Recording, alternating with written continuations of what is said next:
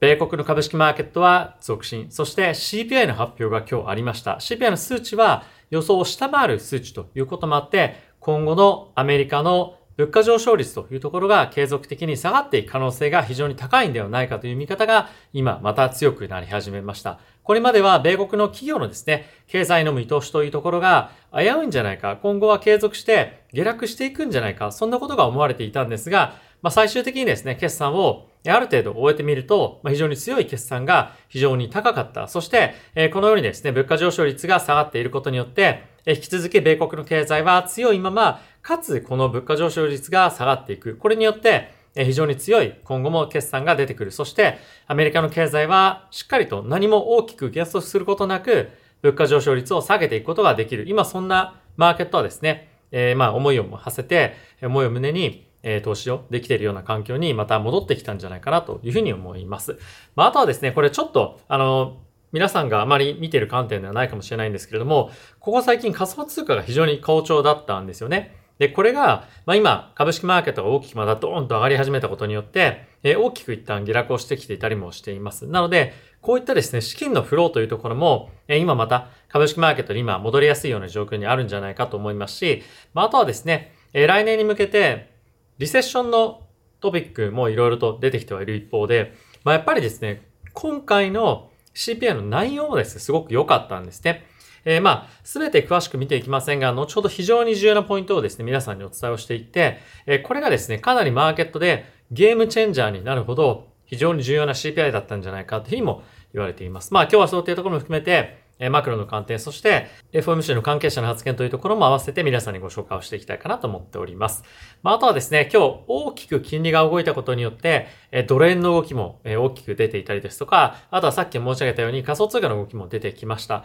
え株式マーケット、ドル円、そしてえ仮想通貨。あとは、まゴールドですとか、今後、原油に関しても非常にまた大きくボラティティを伴って大きく動いていくでしょう。えこういった全てのアセットクラスに対して、え投資をできるのが概要欄であります。FXGT になっています。ここは今、口座開設するだけで、1万5000分の取引ボーナス。そして、え入金額、そして取引額に応じて20%から50%まで入金額に対してのボーナスがもらえるキャンペーン継続してやってますので、えー、ぜひですね、使い方どうかというのもご参考にしていただいて、えー、チェックしていただければと思っております。はい。ってことことで皆さんと一緒にまずは指数の方ですね、見ていきましょう。えー、今日はですね、ダウがプラスの1.43%、S&P がプラスの1.91%、そしてナスダックがプラスの2.37%と非常に大きな上昇をえー、伴って遂げていました。えー、あとはですね、金利なんですけど、これ非常に大きな動き今日も出てました。10年債の金利に関しては約19ベース、そして、えー、2年債の金利に関しましては21ベースという下落で、非常に、ま、大きな下落で、まあ、ちょっと驚くぐらいの、規模でしたよね。で、あとはですね、後ほどチャートも見ていきたいと思うんですけれども、まあ、チャートを見てもですね、直近の安値水準のところを抜けていくような、まあ、状況にも今なっているので、え継続した下落につながっていくかどうかっていうところはもう一つ見物ではあるんですけれども、一旦今回の CPI によって、マーケットのセンチメント、雰囲気っていうのはすごく大きく変わっていく可能性があるんじゃないかっていうふうに、マーケットは見ているんじゃないかなというふうに思っています。まあ、あとはですね、え、今日の、え、ドルの金利の大きな下落によって、ドル円は現在150.30というところまで今落ちてきております。約1%の下落ですね。まあ、あとはこういった、え、ドルの下落というところに、え関連してユーロドルもですね、今日1.7%ぐらい、あの、ユーロが上がっている。そして、えポンドに関しましても1.8%ぐらいですね、えポンドが対ドルで、え上昇しているということで、えこのですね、ドルのあの弱含みっていうのは非常に今後、えリスクマーケットには大きな材料になってくる可能性もあるので、今後このドルのですね、動きというのも継続して追っていきたいかなと思っています。はい。で、まあ、そんな中ですね、ビットコインは現在35,300ドル近辺で大きく下落をしております。まあ、これが CPI とどこまで関係あるかっていうのは今回ちょっと、まあ、この動画ではあの割愛したいと思うんですけれども、まあ、ここ最近非常に好調だった仮想通貨からまた株式マーケットにお金が流れてくる、戻ってくるみたいな感じの動きもですね、今後もしかすると起こってきて株式マーケットがまさらにブーストがかかっていく可能性もあるので、こういったところの相関関係を見ておくと面白いんじゃないかなと思っています。はい。まあ、あとはですね、え原油に関しましては今日は、まほぼ動きなしでした。えその一方で、えゴールドがですね、また約1%ぐらい上昇してきておりまして、え1967ドルまで、え回復をしております。え、このドル安がですね、リスクアセット全般に対してプラスの要因に今後なってくる可能性もあると思いますので、え、まあ、ドル安の今後の展開、そして、えコモディティだったりとか株式、それぞれのアセットクラスがどのように動いていくのかを感じていくことによって、ま、よりですね、センチメントがえわかる、感じられるんじゃないかなと思いますので、まあ、幅広いアセットクラスの皆さんと一緒に今後も継続して見ていきたいかなと思っております。で、まずはですね、チャートを見ていきましょう。えー、こちらがですね、えー、ナスダックのチャートになっていますが、えー、先物ベースでも2.3%ぐらい上昇しています。えー、継続した上昇が続いていますけれども、えー、今回の CPI の発表に関しましては、非常にマーケットが懸念をしていた、えー、住宅のですね、数値というものが下落をしてきているんですね。まあ、これによって、え、今後ですね、継続的な物価上昇率のあの、鈍化みたいなところがですね、進んでいくんじゃないか。そういった期待から、株式マーケットは、まあ、一気にですね、今上昇に向かって、え、動いているというのが、まあ、あるのかなと思います。まあ、ここ最近ですね、まあ、これが10年債の金利なんですけれども、金利が下がってもそこまで株式マーケットに対して大きなインパクトがないっていう日もあったんですよね。で、久しぶりにこの大きな金利の下落に株式マーケットが反応して、ボーンと上昇していますけれども、まあこういった流れがですね、今後も続いていきそうだなと思わせるような今回の CPI の内容っていうのが、まあ、こういった強い反応をですね、え導き出したんじゃないかなというふうには思っています。あとは先ほど申し上げた通り、えドルがですね、まあ、今後下落していくかもしれない。これだけ大きなドルの動きっていうのは、ここ最近本当なかったんですよね。なので、やっぱりこの金利が下落が、えー、まあ、ダイレクトに、えドル安に向かって、で、かつ、ここ最近のレンジを大きく上抜けるようなドル安が起こったっていうのは、非常にマーケットのセンチメントを大きく変える流れを変えていく可能性があると思いますので、このドルの動きも皆さんと一緒に見ていきたいかなと思っています。あとはですね、えー、ドル円を非常に見てる方も多いかと思うので、まあ、ちょっとチャートだけ見ておくと、まだレンジではあるんですけれども、まあ、今後ですね、えー、アメリカの金融政策の方向感というところがもう少し見えること、見えてくることによって、えー、このドル円の動きっていうのも今後変わってくる可能性もあると思いますので、もうさすがに今からですね、えドルに関してアップサイドを狙いに行こうかなっていうのはちょっと危険な感じがしてますよね。まあ、買うとしてももう少し下がってからじゃないと今の水準ではちょっと買いづらいかなと思いますし、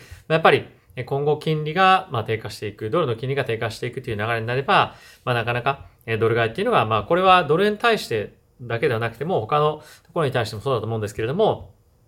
えー、まあ上昇というのが、ドルの上昇というのが難しい環境になっていくんじゃないかというには思ってます。はい。まあ、あとはですね、え、ここ最近非常に大きく下落をしていた、え、Google なんかに関しましても、非常に大きく株式マーケット戻ってきました。窓、窓埋めぐらいの水準感まで戻ってきていますし、まあ、アップルに関しましても、え非常に大きな上昇を、え遂げておりまして、まあ、しっかりと、え推移しているというような、まあ、状況ですよね。はい。まあ、あとはですね、え皆さんが非常に、え気になっているであろう、えテスラなんかに関しても今日非常にぶっ飛んでいて、え8%ぐらいですかね、まあ、6%か、6%ぐらい上昇していて、えこのテスラがやっぱり元気になってくることによって、まあ、日本だけではなくて、海外の個人投資家についても、まあ、やっぱりここをトレードしている人がですね、非常に多いので、このテスラのあの上昇っていうのは、まあちょっとマーケットの元気印にもなってくるんじゃないかと思いますし、ちょっとボリュームもましっかりとついてきているというのは、非常に勇気づけられるような内容だったんではないかなというふうにも思っています。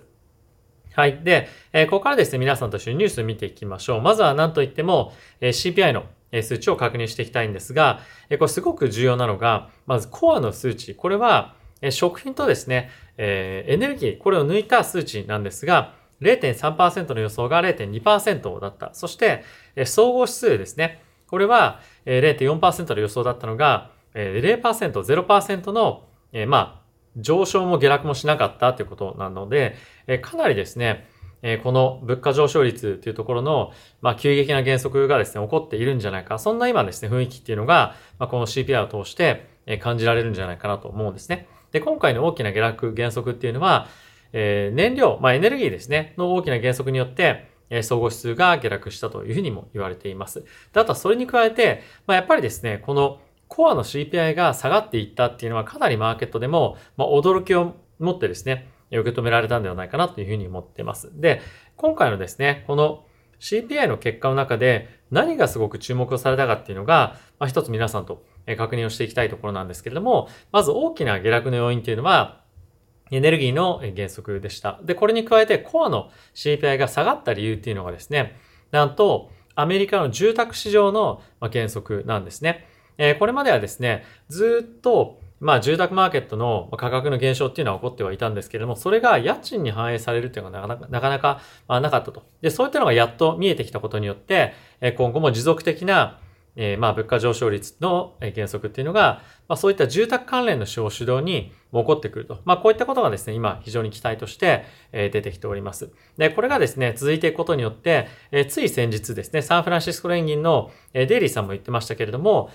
今もし物価上昇率が高く維持して、えここでアメリカの経済がですね、強く維持されることがもしあれば、利上げはですね、継続して検討していかなければいけないということを話していましたが、アメリカの経済が強い状況で、物価上昇率というところが鈍化していく。これが起こる、起こる、起これば、え、追加的な利上げをする必要は、ま、なく、かつ経済に関しても、非常に安定した状況を保つことができるということで、非常にですね、株価は今後安定して、推移をしていくんじゃないかっていう予想をもとに、え再度また買いに入って入ってくるような人たちも増えてくるんじゃないかなというふうにも思っています。まあ、とはですね、え2024年については引き続き、リセッションを見込む人たちが非常に多いという話は、え先日もお話し差し上げましたけれども、この物価下落がですね、継続していく中、明日ですね、まあ、明日でこれ見てくださってる方は今日だと思うんですけれども、米国の個人消費の数値が出てきます。米国の個人消費っていうのは GDP の中でも4割から5割をですね、占める指数として非常に重要なものになってくるので、この個人の消費がしっかりと維持されていけば、米国の株式マーケットはですね、さらに強く買いが入る、もしくは、まあ、大きくドーンと跳ねないとしても、まあ、下がるっていうことがなかなか難しいような市場環境になってくる可能性が高いので、まあ、そういった観点で、個人消費の数値は見ていただけるといいんじゃないかなと思っています。もう一つですね、え先ほどもちょっと話をしてますけれども、え米国のですね、え利回り低下っていうのが、え起こっていますよね。まあ、これは、利上げのですね、終了に加えて、え利下げというところのですね、タイミングが早くなるんじゃないか。そういった期待感からも今、え、今、利下げがま起こっていたりとか、あとはそれを織り込むような動きっていうのが今現在出てきております。で、え、どういった今状況なのかっていうのをですね、こちらに表されているんですが、まずもう利上げに関しては、ほぼ織り込みなしです。もう0.1%か0.2%ぐらいなので、もう利上げに関しては年内だけではなくて、え、来年のですね、2月、3月ですかね、までも利上げなしというような状況が今織り込まれています。では、利下げどのタイミングかというと、もうですね、5月のタイミングで、利下げがですね、起こってくるんじゃないかということが、もう7割ぐらい今織り込まれていますと。で、年末までのタイミングは4.25%ということで、まあ大体ですね、利上げが開始されてから、まあ毎回の、えー、フォーム C ごとに、え利下げが行われていくぐらいのまペース、もしくはそれより若干ちょっと緩やかな感じになってますけれども、まあこういったところの織り込みが、え、さらにですね、え、物価の上昇、物価上昇率の鈍化というところが見られるようであれば、さらに織り込まれていく可能性も高まっていくんじゃないかというふうには思います。で、これをですね、織り込んでいく上で今後やっぱり重要になってくるのが、米国経済の強さっていうところでもあると思うんですね。で、これがあまりにも強ければ、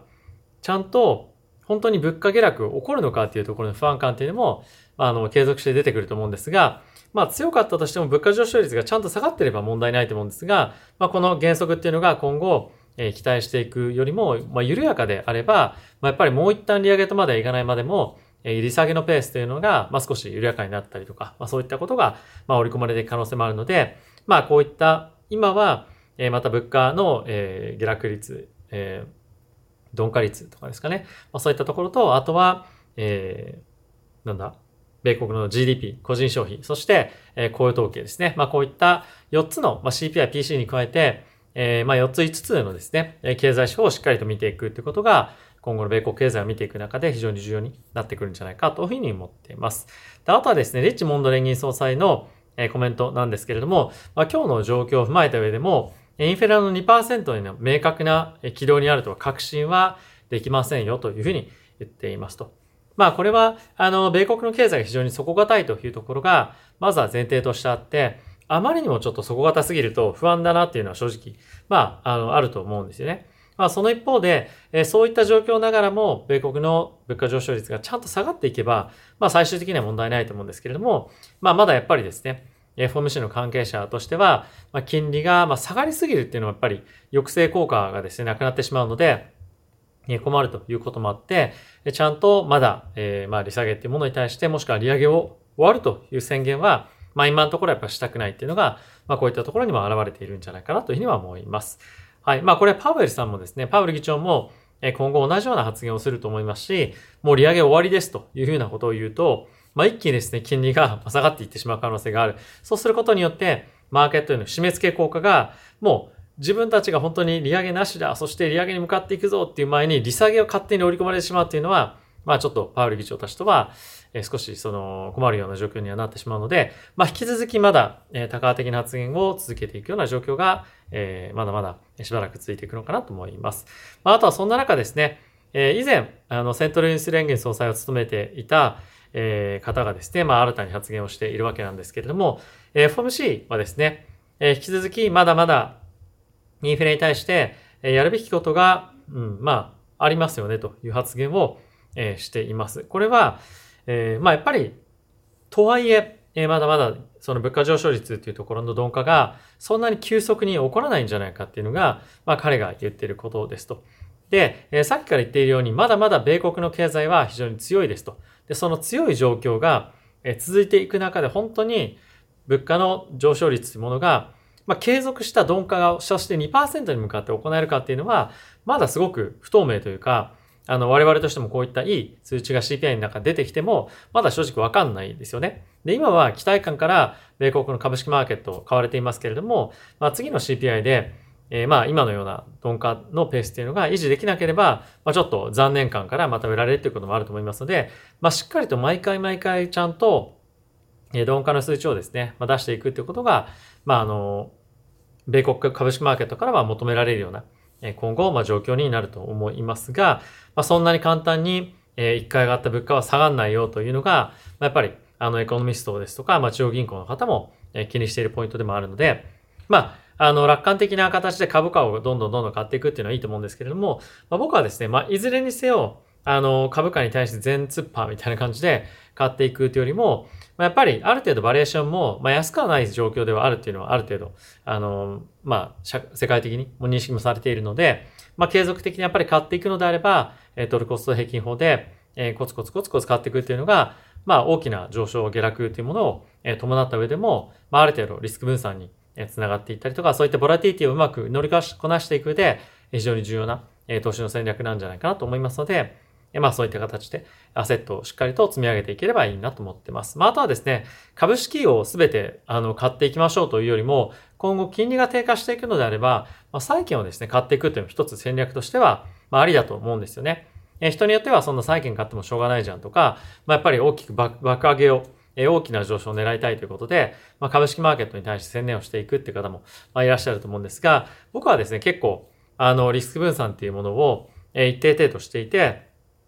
え債券とかもですね、まあ、買っていたりとか、あとはこれは仮想通貨ではあるんですけれども、え毎日毎日、あの、金利が入ってくるような、まあそういった、え、まあ商品というのも、ま、しっかりと持っていたりとか、ま、株式マーケット、仮想通貨のマーケット、大きなボラティティをもらって、まあ、大きく上昇するようなものだけではなくて、まあ、安定的な収益をしっかりと確保するというところも僕は重要なんじゃないかなと思いますので、まあ、株式マーケット一辺倒はそれはそれでいいと思うんですけれども、まあ自分がドキドキしないような、精神的にも安定して、まあ、生活できるようなアセットクラスの分散を、しっかりとしておくっていうのは、まあいろんな意味で大事なんじゃないかなと思いますので、まあどういうふうなポートフォリオを今後、構築していくのか、そして2024年への議論というところも今後また出てくることによって、いろいろ考えることがですね、増えてくると思いますが、えー、ぜひ、まあそういった観点でも、えポートフォリオの見直しっていうのはですね、えしていくと、まあいいのかなと思っております。はい。ってことで皆さん今日も動画ご視聴ありがとうございました。えー、なんとですね、あの、この株式マーケットの、え、上昇が、えー、まあ非常に、なんていうんですかね、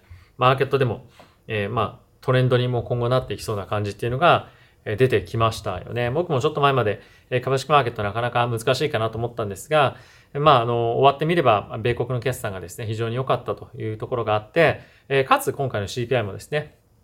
予想を下回るというような水準感でもあったことから、まあ、今のところ、米国の経済の強さというところは、まあ、しっかりと維持されそうですし、まあ、あとはですね、今、えー、ちゃんと金利が下がってくることが、えー、本当に起こってくればですね、え米国としても、えー、必要以上の引き締めを、え長期でする必要は、まあ、なくなってくるということで、まあ、今少しですね、まあ、危なくなっているような、えー、まあ、一般市民の、えー、まあ、一部の方のですね、えー、いろんな、まあ、支払いの遅れとかっていうところも、えー、改善をしていくような状況に、えー、まあ、なっていくんではないかなと思いますので、まあ、今の状況がしっかりとですね、続いていくのかどうか、それをちゃんと、え見ていきたいかなと思っております。あとはですね、全然話変わるんですが、えパソコンをですね、新たに買いました。じゃーん。えっと、Apple、え ?MacBook か？の、